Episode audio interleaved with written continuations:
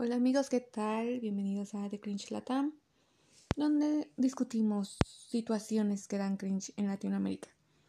El día de hoy vengo a hablar de un tema un poquito, pues, controversial y es la gentrificación.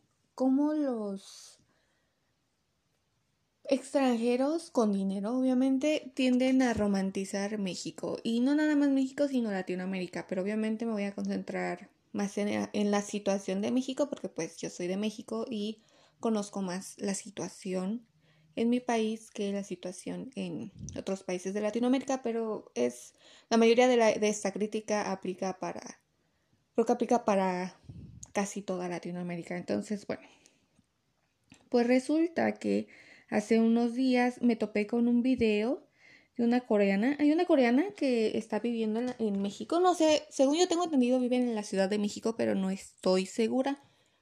Eh, que se llama, creo que su cuenta se llama Chingu Amiga. Chingu en coreano es amigo. Entonces, este, pues es una coreana que habla español y supuestamente da clases de coreano, hasta donde yo tengo entendido. Realmente no me he metido a ver todos sus videos. Pero eh, vi un video de ella que me llamó mucho la atención. O sea, yo estaba en Instagram perdiendo el tiempo, ¿verdad? Y me topé con ese video.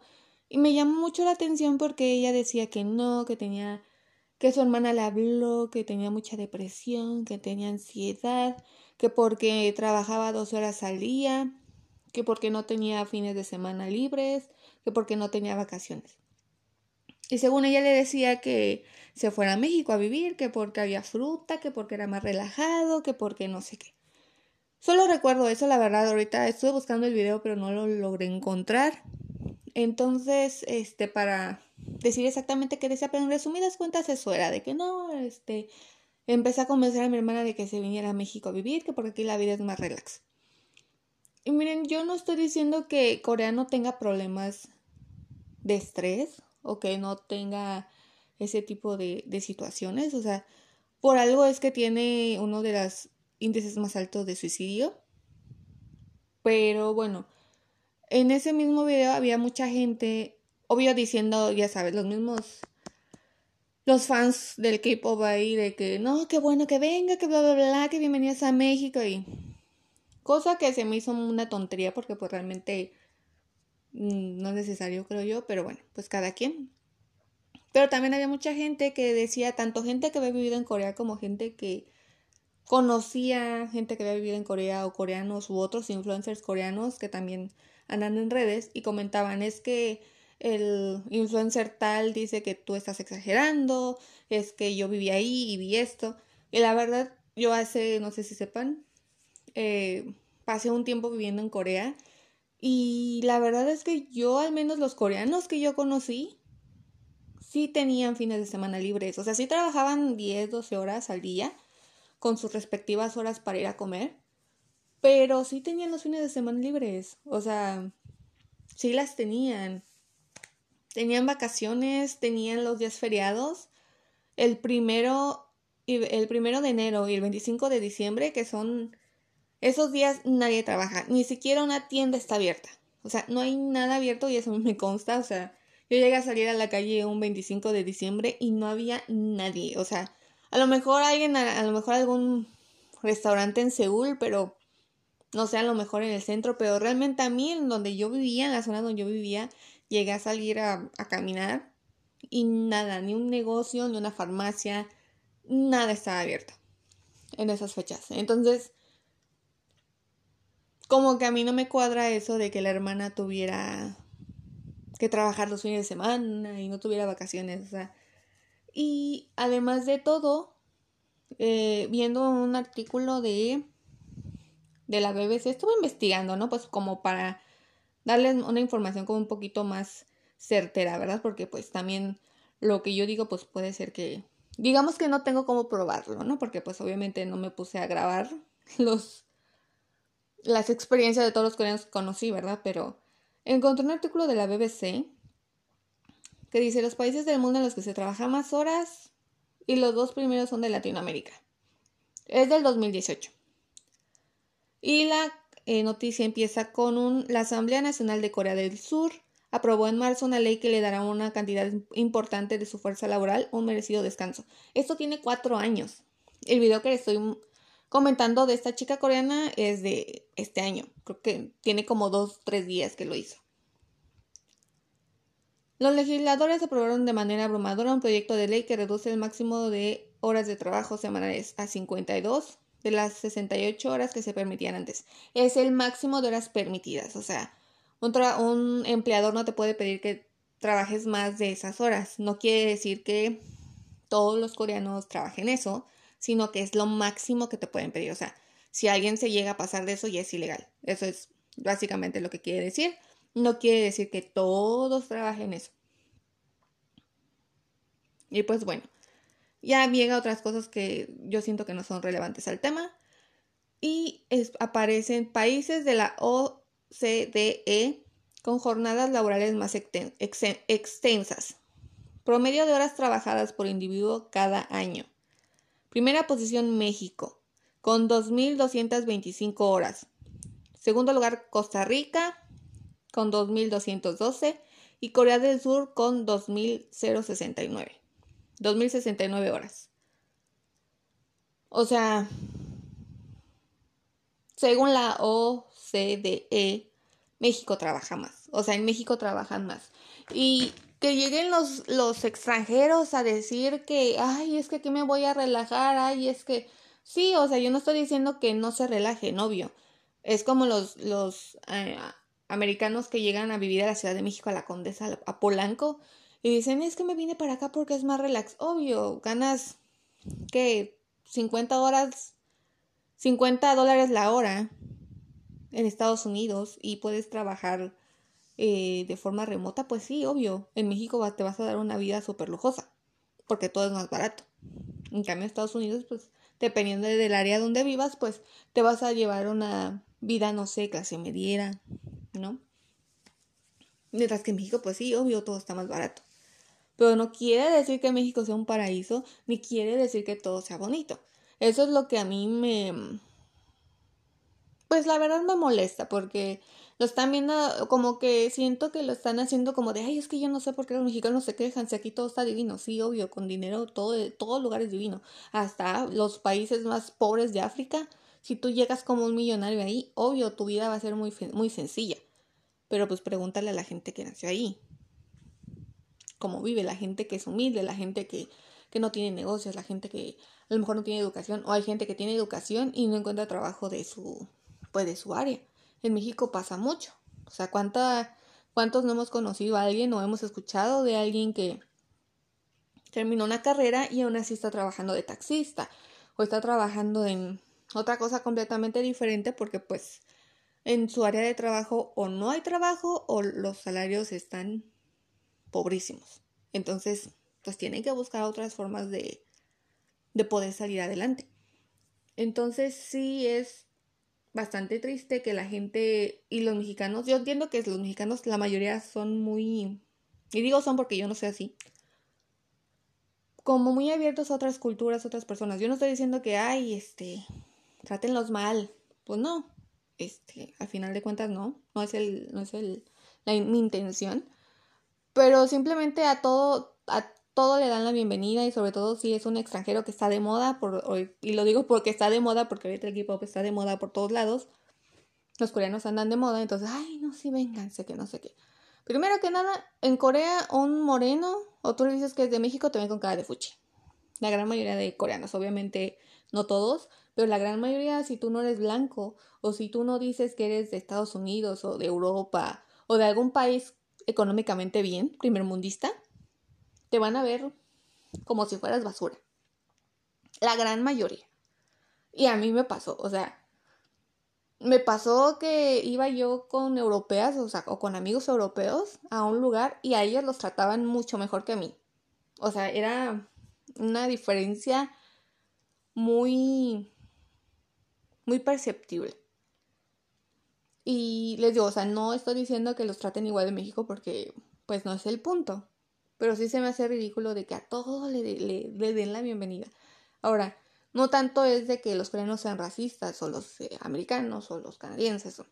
en todos lados hay, gente racista, ¿no? Que claro que en Corea les digo, es una cosa muy palpable. O sea, o sea, estoy ahorita estoy en Estados Unidos, he ido a Canadá y a pesar de que estoy segurísima de que hay gente racista aquí y en Canadá, nada que ver con lo que yo experimenté en Corea, pero pues bueno, ese es otro tema. Sino que también, o sea, llegan los extranjeros con más dinero, pueden pagar más rentas, pueden pagar más por servicios. ¿Y qué hace la gente? O sea, pues la gente que tiene casas o que tiene o que renta este cierto tipo de servicios incrementan el precio. ¿Por qué? Porque ah, pues ya llegaron un montón de gringos y pues pueden pagar más, pues ahora. ¿Y qué pasa? Que la gente que es mexicana, que está viviendo ahí y que tiene un salario 10 veces menor que el del gringo, que del canadiense o del coreano, en este caso coreana, que no sé cuánto dinero gane, pero se ve que tiene bastantes seguidores en redes sociales. Y me imagino que haya de ganar muy bien. Pues no pueden pagar eso, o sea, no pueden pagar lo mismo que ella paga. Obvio, o sea, es. Es. Se hace a veces imposible para la misma gente de esa región vivir ahí. ¿Por qué? Porque pues la gente empieza a incrementar todos los precios. Y la gente que, esa gente que dice, ay, sí, vente, no hay problema, no ven ese, esa problemática. De que sí, están llegando extranjeros, yo no tengo ningún problema, yo también soy migrante. Sin embargo, pues en mi caso yo no llego a gentrificar. Y ellos sí llegan a gentrificar, llegan a aumentar todos los precios, llegan a hacer más... De por sí en México la vida para la mayoría, la gran mayoría de mexicanos es muy difícil. No por nada hay un montón de miles de mexicanos al año arriesgan sus vidas para cruzar a Estados Unidos de forma ilegal. Porque en, México no encuentran las oportunidades. Si las encontraran, no arriesgarían su vida de esa manera por poner un ejemplo muy básico. Entonces sí, a mí sí me molesta que lleguen extranjeros romantizando México como si no tuviéramos problemas en México, nada más porque ellos no los tienen. Y sí, obvio, ¿cómo te vas a enfrentar a una cosa en el metro si tú no usas metro? O en el mercado si tú no sales a comprar al mercado. O vives en una zona residencial exclusiva. Pues no, obviamente no te va a tocar un, asaltante en la calle. O un acosador, o un violador, o un asesino. O bueno, a lo mejor te puede tocar, pero es muy remoto. No es lo mismo vivir en la zona exclusiva de ricos que vivir en una zona pobre. Y el que se pongan es que México es un paraíso. O sea, el país es hermoso.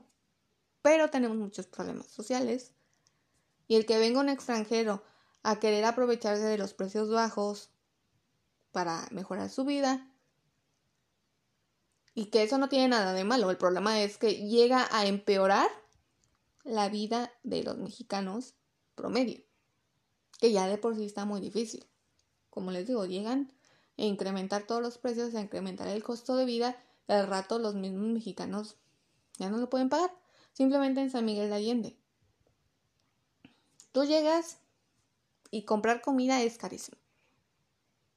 Cuando yo era estudiante universitaria, yo fui a San Miguel de Allende de excursión y les juro que una mini sopita, que qué será, yo creo que del tamaño de una taza, yo creo de café. O sea, yo creo que ese era el contenido de caldito que tenía la sopita de tortilla, ni siquiera era de pollo, no era la sopa de tortilla. 70 pesos. Y eso fue ya tiene bastante, o sea, y ahí estoy grande, ¿no? Pero eso fue hace como 10 años. Casi 10 años. En San Miguel Allende. Ahorita no me quiero ni imaginar cuánto está esa sopa. Y una comida corrida, carísima, o sea, precios ridículos, ridículamente altos para un país que produce pollo, produce verduras, produce frutas, etc. En Polanco, en la Condesa, igual. Una taza de café, 120, 150 pesos. De chocolate, igual. En un país que se produce café, en un país que se produce cocoa, en un país que produce leche, ¿cómo es? Produce azúcar. ¿Cómo es posible que cueste eso una taza de café? Ni en Japón, que yo he estado en Japón. cuesta eso, una taza de café. Te anda costando una taza de café unos 5 dólares, 4 o 5 dólares. Que son ahorita como, haciendo el cálculo rápido, entre 80 a 100 pesos. Que eso es que una taza de café te cuesta más caro en la Ciudad de México, por nada más por estar en Polanco Condesa. Te salga lo mismo de caro que en Japón, un país que importa todo. O sea, ellos no producen café, ellos no producen chocolate, ellos no producen leche. Todo lo tienen que traer de fuera. Que te cueste igual de caro es una ridiculez. Y nada más cuesta así de caro por todos los extranjeros que han llegado a gentrificar. Es ridículo. Yo tenía un amigo que vivía cerca de la Condesa, no recuerdo el nombre. Creo que era la colonia Nápoles, pero no me acuerdo. La verdad no, no, no recuerdo el nombre de la colonia, pero era cerca de la Condesa. Pagaba 10 mil pesos de renta por un cuarto. O sea, ni siquiera era un departamento, era un cuarto. Nada más porque estaba a un lado de la condesa. 10 mil pesos es lo que yo estoy pagando ahorita en Estados Unidos por renta. Estoy pagando 500 dólares al mes. Ah, y eso, los 10 mil pesos es sin contar servicios. Yo estoy pagando 500 dólares con servicios incluidos. En Estados Unidos, que son aproximadamente, les digo, 10 mil pesos. ¿Cómo es posible que alguien en México esté pagando lo mismo que yo estoy pagando de renta, estando en Estados Unidos? Y ahorita yo estoy ganando más de lo que ganaba mi amigo en ese entonces. Yo creo que ando ganando casi el doble de lo que él ganaba. Y eso trabajando como empleada general, o sea, ni siquiera estoy trabajando como profesional todavía. Porque la escuela no me lo permite, pero este, imagínense, ¿no? O sea, es a mí, obviamente no estoy en una ciudad grande, ¿no? Para que no empiece, pero sí, o sea, se me hace muy ridículo que en México, la Ciudad de México se pague, y eso le estoy diciendo que no estaba en la, en la Condesa ni en Polanco, ni en Santa Fe, estaba en una colonia cercana Ah, y aún así está estaba pagando lo mismo que yo estoy pagando ahorita. O sea, no sé ustedes, pero a mí se me hace una situación muy preocupante que pues en sí los extranjeros eh, tienen en parte la culpa, la verdad, porque pues pues si yo llego a un país que está todo más barato, pues de pendeja me pongo a decir, es que yo puedo pagar más. ¿Verdad? O sea, digo, nomás hay que usar tantito del cerebro, ¿no? Entiendo que puedas pagar más, pero si puedes pagar menos, pues ¿para qué pagas más, no? Y ustedes dirán, bueno, es que la economía, sí, insisto. Entiendo que llevan su dinero y que eso beneficia a la economía del país. Pero si están incrementando el coste de vida de la zona, pues a rato los mismos mexicanos no pueden vivir ahí. A menos que sean súper ricos. ¿Y de qué sirve que lleguen los extranjeros a, con su dinero a, a gastarlo en México si van a hacer que todas las zonas sean inhabitables para los mexicanos. De nada. No va a servir absolutamente de nada. Entonces yo considero que tanto que es responsabilidad del gobierno regular los precios, de que sí, si le quieres cobrar más a un extranjero, pues se haría un poco discriminatorio, pero bueno. Pero no le puedes cobrar de más a una persona que es mexicana porque no gana lo mismo. Entonces yo creo que sí deberían de controlar bastante bien el mercado y también nosotros como consumidores, no andar comprando estupideces nomás porque es más fancy, según, o porque es orgánico, o porque está en una zona de extranjeros. O sea, también en nosotros creo que está eso de no entrar en ese juego. No por tener ideas aspiracionistas de que, ay, yo soy rico, yo lo puedo pagar, aunque no sea cierto. No, es, tú eres, si tú tienes dinero, qué bueno. Me da mucho gusto pero gástalo con sabiduría. Sí, o sea, no pagues de más por cosas que, que no lo valen. Como les digo, o sea, ¿cómo yo voy a andar pagando 5 o 6 dólares en mi país por un café cuando yo sé que mi país produce café? Cuando yo sé que mi país produce azúcar. Mi país produce leche. No hay ninguna razón ni ningún motivo para que yo pague tanto. A menos que sea café árabe o algo así, ¿no? Pues no, pues a lo mejor, pero si es café común y corriente, oye, pues de ahí se produce. Pero bueno, pues esta ha sido mi crítica, espero que les haya gustado mucho. Como siempre, este, estoy abierta a cualquier comentario o sugerencia en arroba de cringe.latam, en Instagram y también por email de cringe.latam, arroba gmail.com. Y bueno, pues espero que pasen una excelente tarde y nos vemos.